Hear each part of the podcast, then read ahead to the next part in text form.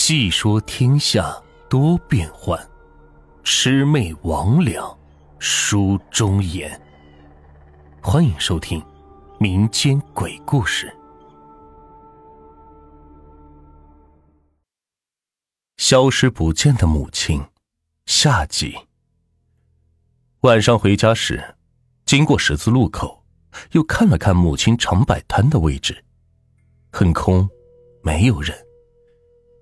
骑着单车慢慢的走，前面昏暗的灯光下走着一个身影，很瘦，衣服也很单薄。刘着急忙蹬着车子是追了上去，好像是他的妈妈。刘着骑得很快，但似乎怎么也追不上前面的女人。刘着急了，不停的在后面喊着：“妈，妈，是你吗？你去哪儿？我们回家吧。”你等等我呀！前面的身影开始停了一下，然后就一直走。刘哲一直追着，一直到公园的小河边的树林里，刘哲再也找不到了。一回到家，刘哲就问刘建军：“爸，我今天晚上好像看见我妈了，她到底在哪儿工作呀？一天还不回家？”刘建军一直是蒙着。不说话，一直吸着烟。刘哲急了，摇着刘建军的胳膊：“爸，你就告诉我，我妈啥时候回来呢？”“哦，你妈昨天给我打电话说了，呃，你要高考上大学了，她要多挣些钱，供你上大学。呃，别挂念她，她不想让你分心。”刘哲听完。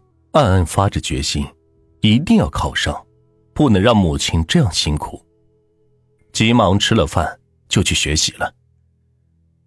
马上就要高考了，学校放了假，刘哲就在家里看书。一阵敲门声传来，刘哲打开门，门外是两个穿着制服的警官。你好，请问是刘建军家吗？呃，就是，呃，警官。快快进来坐。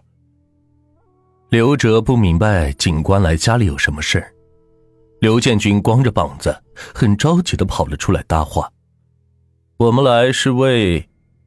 一个瘦高瘦高的中年警官的话还没有说完，刘建军就搭话道：“哦，我知道，我知道，呃，就是我们工地上那个工友出事的事，呃，您问，我慢慢跟您说。”我这儿子还有几天就高考呢，呃，学的还行，他妈一心想让他考个好大学的，他妈挺好的。刘哲皱了皱眉，父亲随便打断别人说话，这样很不尊重人的。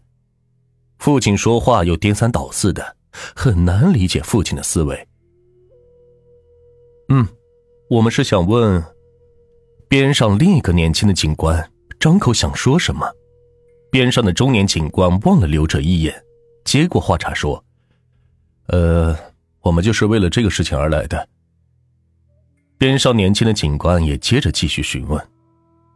刘哲在旁听了听，知道了父亲是由于工地上出了事才回来家的，就心里更加暗自下定决心，自己一定要考上，回房子看书便是更用心了。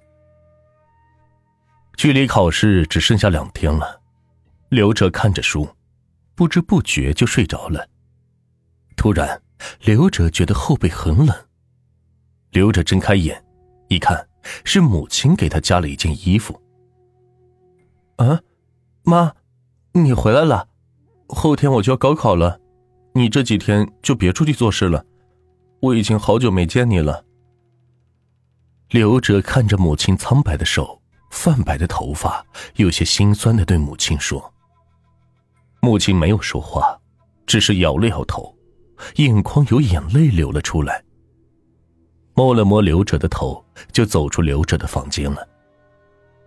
刘哲追了出去，桌子上的书本被碰到了地上，刘哲一下子是醒了过来，原来自己刚刚做了一个梦。”本子上用圆珠笔写的字已经被流着的泪水打得模糊了，但是他的肩上确实是披了一件衣服。他有些记不清自己什么时候披上这件衣服的。夏天的晚上还是容易着凉，刘哲就盖着一件衣服睡下了，睡的是模模糊糊的，总感觉母亲晚上在床头看着他，但他就是醒不过来。但到了他高考结束后，就再也没有这种情况了。爸，我都高考完了，分数我估过了，一定没问题的。我妈在哪工作？我先去找她吧。由于母亲这几乎半年来再没有推过早餐车卖过早餐，刘哲已经细细想明白了，母亲的工作没有什么丢人的。好，再等等吧。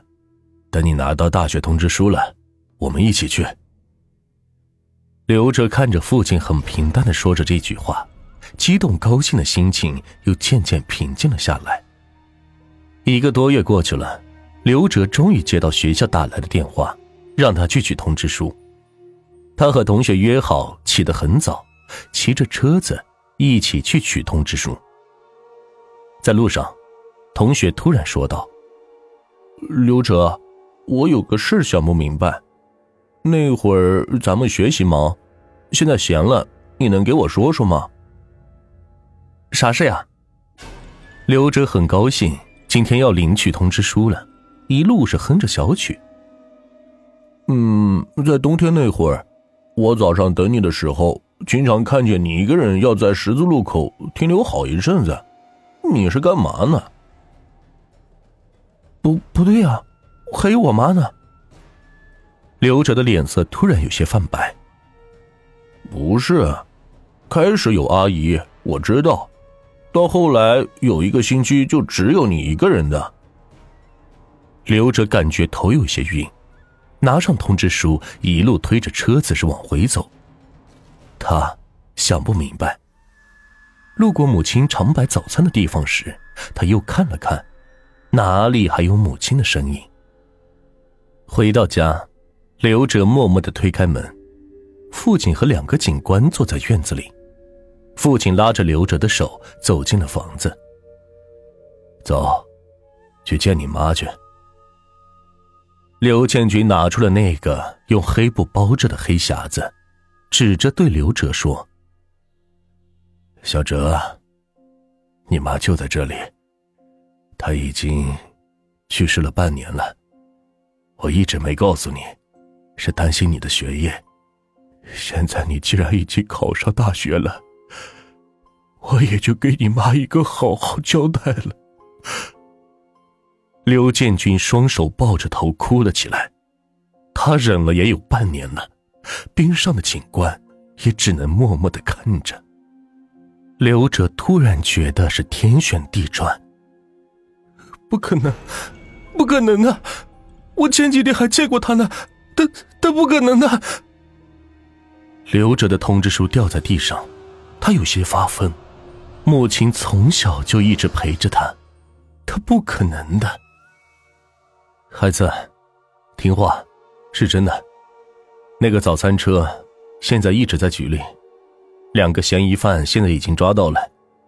你能考个好大学，也就是完成了你母亲的遗愿。中年警官无奈的拍了拍鼻涕眼泪已经很模糊的刘哲。孩子，这两天好好将你母亲安葬，完事后来局里找我。我姓杨。杨警官交代了一番，就离开了。刘哲什么也没再问了。一晚上，两父子都不说话，灯都没有开，一直是到第二天早上。父子俩端着留着母亲的骨灰盒就去了殡仪馆，简单的为母亲办完了葬礼，留着就让父亲先回去了。父亲也很痛苦，这几个月他是怎么熬过来的？他不敢想，一切他还是都问杨警官。走进警局，杨警官将他带到了很熟悉的早餐车旁。刘哲。请两嫌犯交代，那天早上你母亲出门很早，天很黑。